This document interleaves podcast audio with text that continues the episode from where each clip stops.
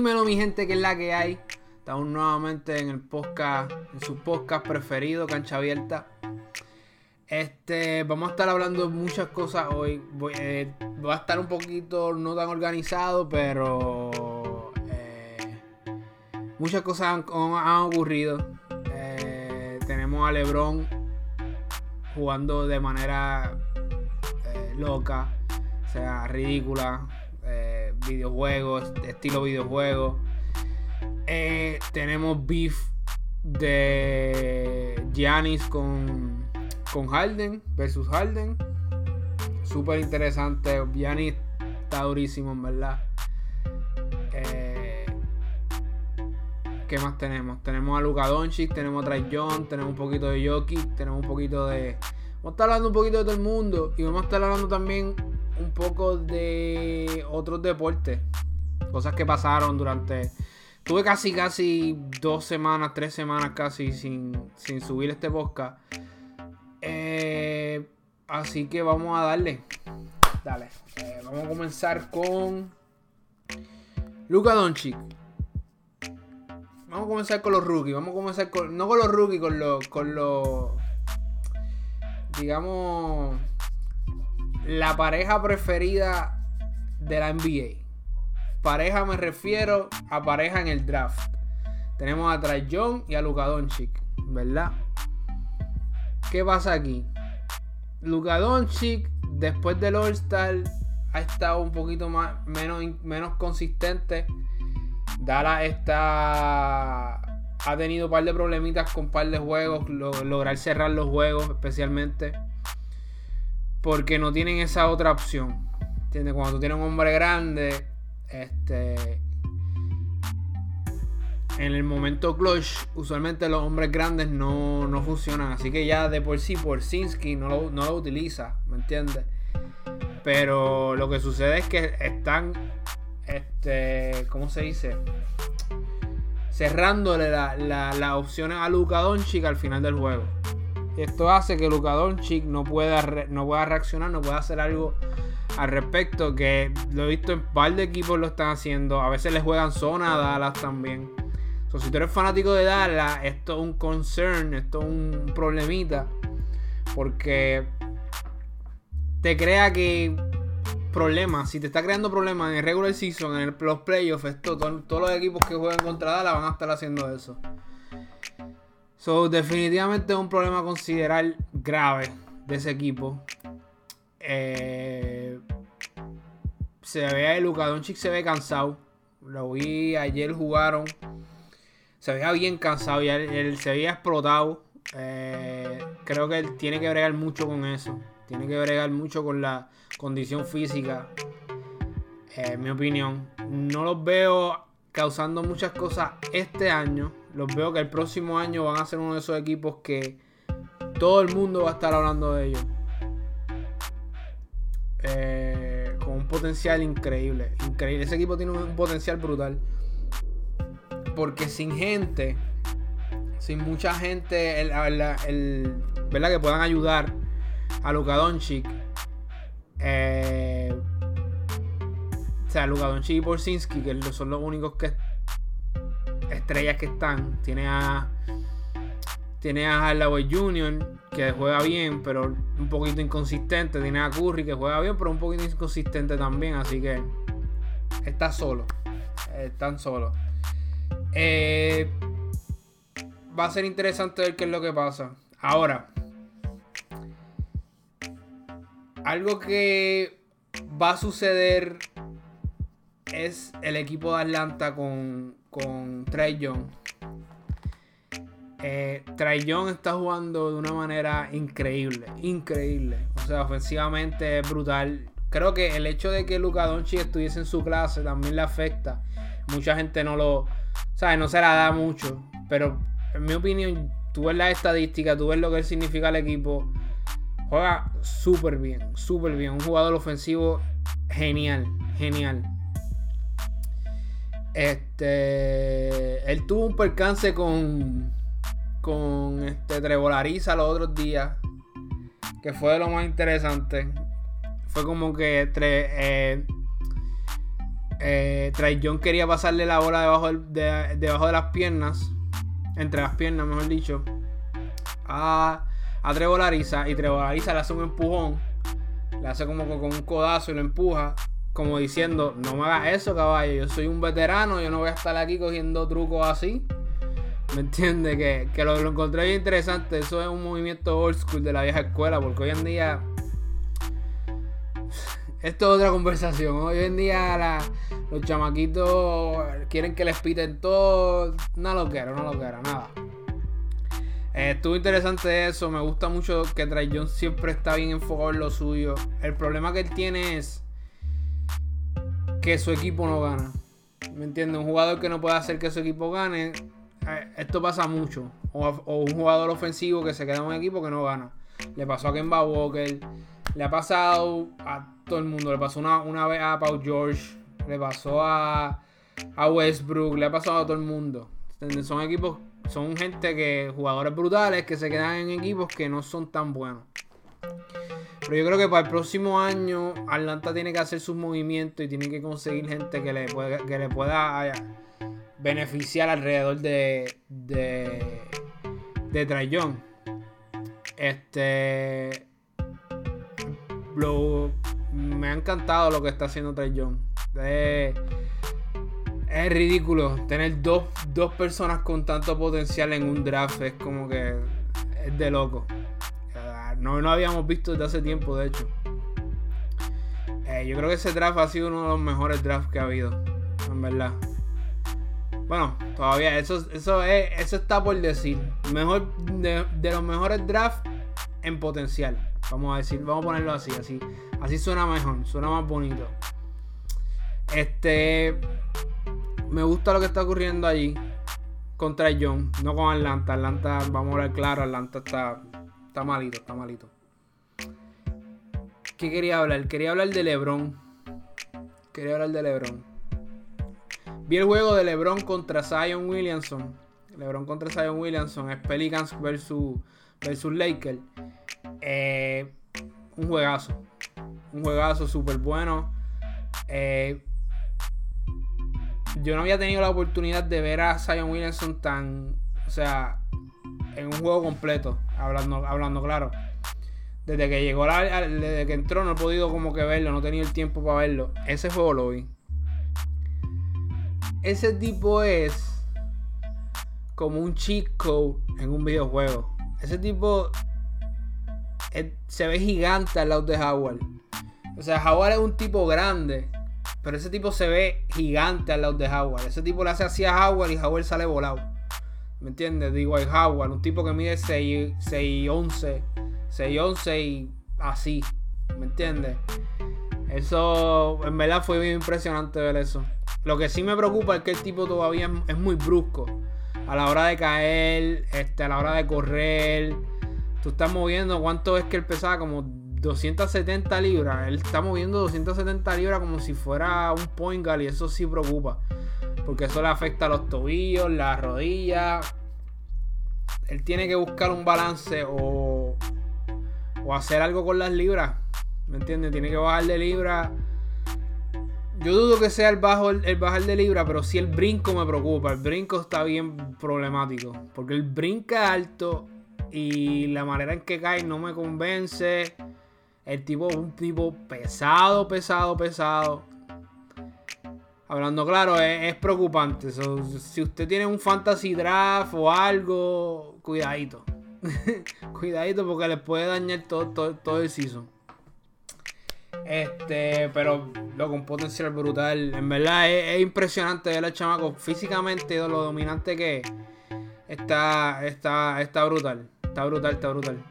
Él movía a todo el mundo como si fueran, estuviesen hechos de papel. Real. Él coge el balón y todo el mundo está hecho de papel, sale hacia del lado y la donkea. Ese es el, tipo de juego de él. Y en verdad no quiero que haga más nada. Déjalo ahí. ¿Me entiendes? Si acaso empieza a modificar el tiro y hacer que el tiro se meta, que, que lo he visto que se ha metido un par de veces. Pero es bien dominante. Y yo creo que ahora que estamos en rookie season, eh, la liga se estaba se está, ¿cómo se dice? Este, adaptando al, tipo de juego de él. So, mm, no podemos estar raros, no nos puede estar raro si el próximo año eh, se le haga más difícil a él. Porque yo pienso que tiene que cambiar su estilo de juego. En mi opinión, tiene que cambiar su estilo de juego. Pelican en un equipo joven. Tiene varias, varios talentos buenos. Tienen a Ingram, tienen a, a Ball, tienen a, y a Zion Williamson, ¿me entiendes? Que yo creo que tienen un buen, buen equipo. Me acuerda, mucha gente lo estaba comparando a ese equipo de los Thunder que tenía Westbrook, Harden y, y Durán. Y yo creo, yo creo que eso es una buena comparación para hablar. Es una buena comparación porque realmente mucho talento, mucha gente con mucho futuro en ese equipo.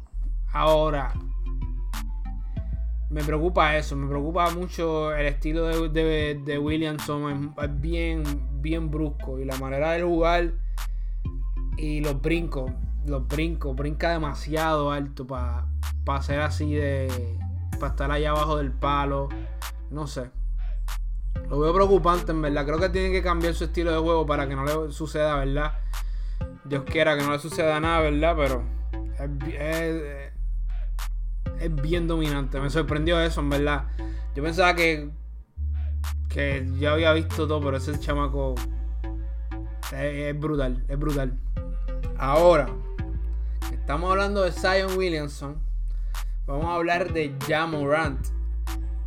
Jamorant está dominando a los rookies.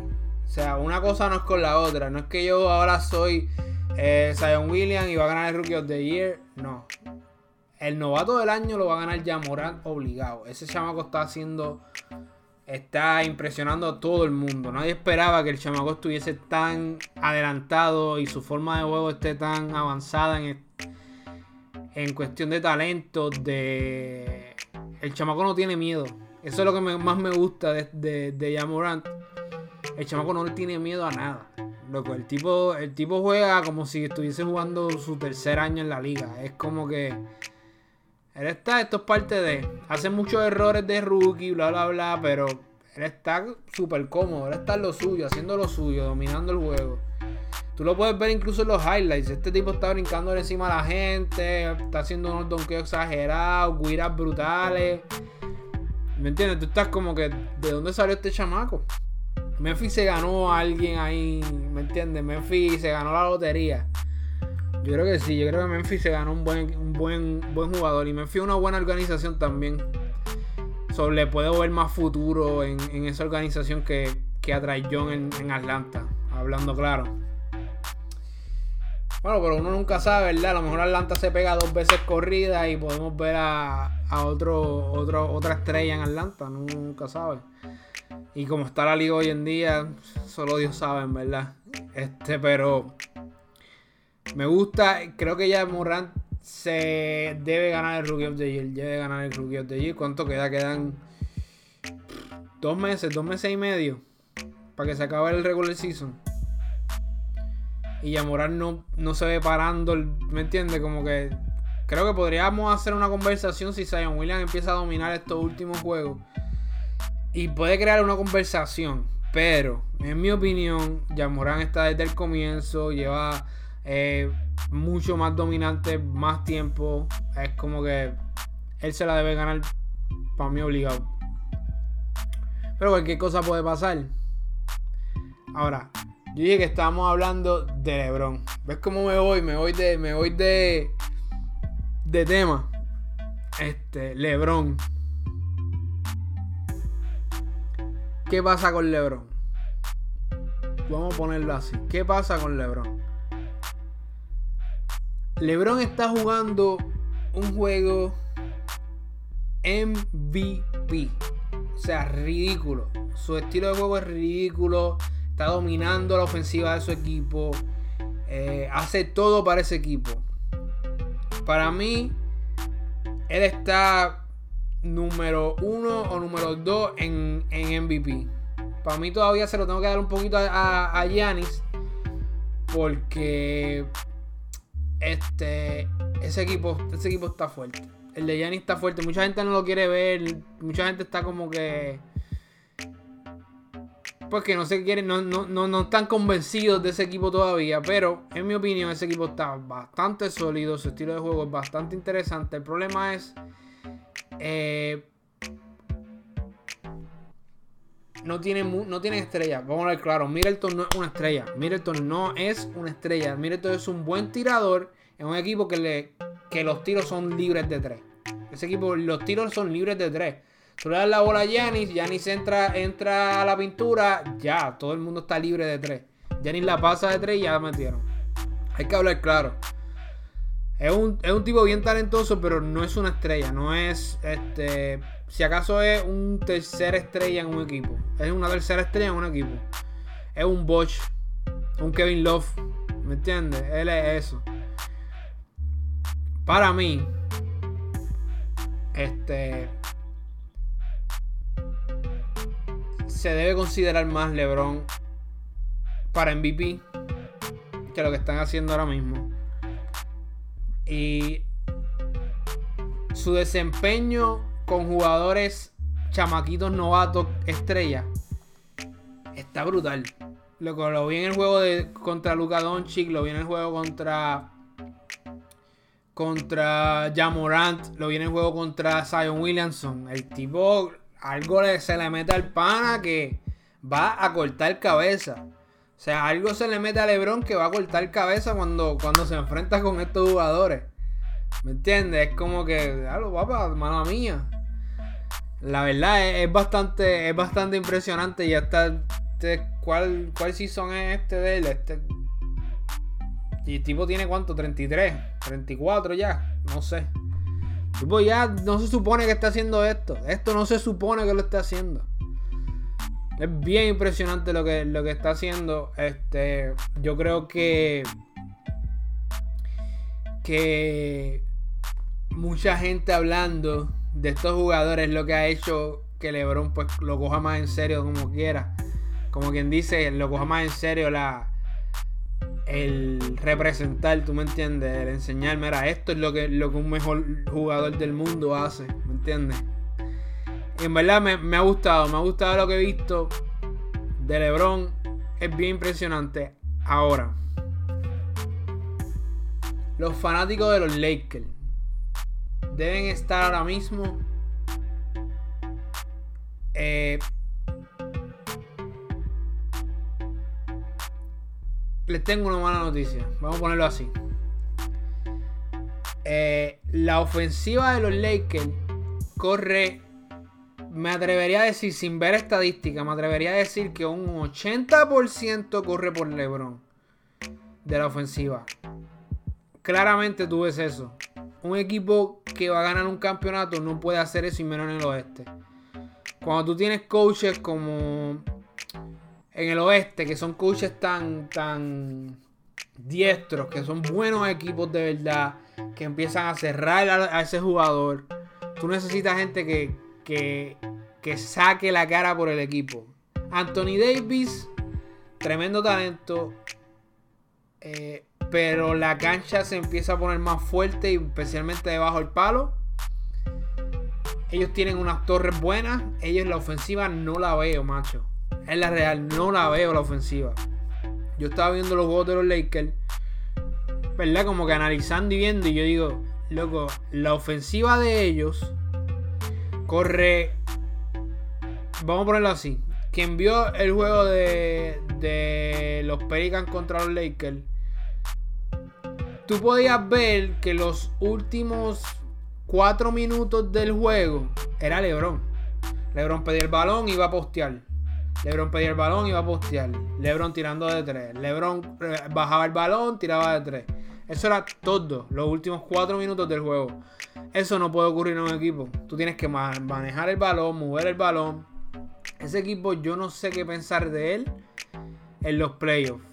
Estamos hablando de los playoffs del oeste, no estamos hablando de los playoffs del este. No sé qué LeBron está pensando.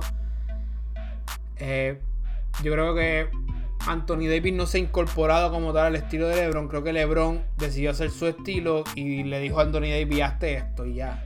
Eso, eso es como se ve la ofensiva de los Lakers. Eh, no sé si sea suficiente. No, vuelvo y repito, no estamos en el este. En el este tú podías cogerte las primeras dos series y tranquilo. ¿Me entiendes? La realidad, tú cogías en el este, tú cogías las primeras dos series y tú estabas todo chilling, tranquilo. Estamos en el oeste. En el oeste te puedes encontrar a Dallas en el primer round y tú no quieres eso. Te puedes encontrar unos equipos bestiales en los primeros rounds.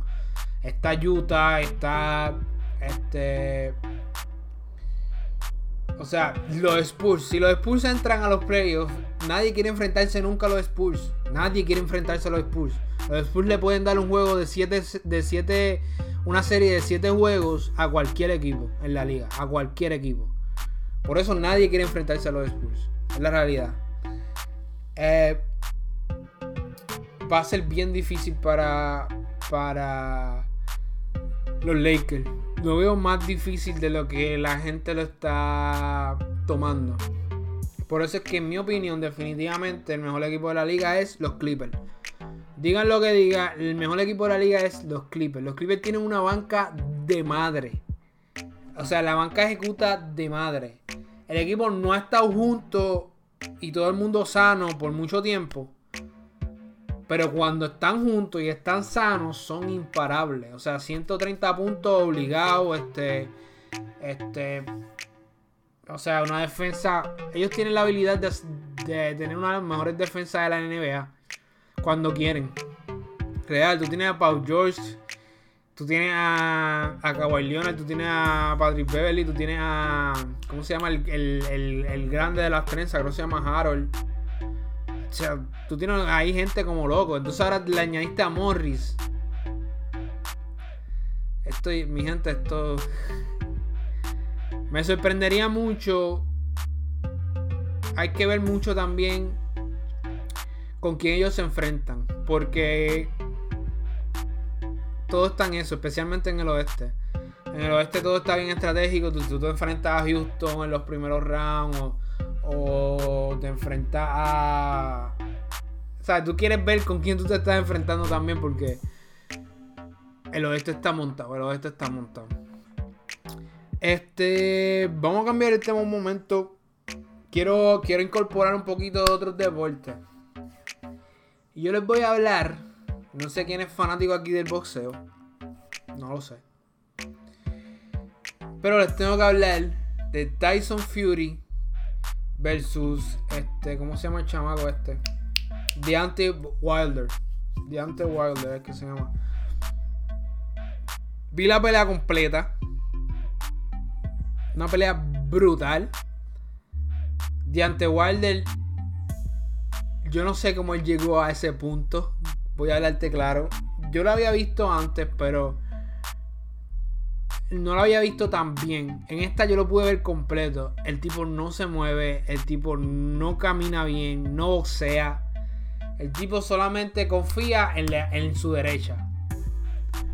Eso es lo que sucedió en este, en este evento.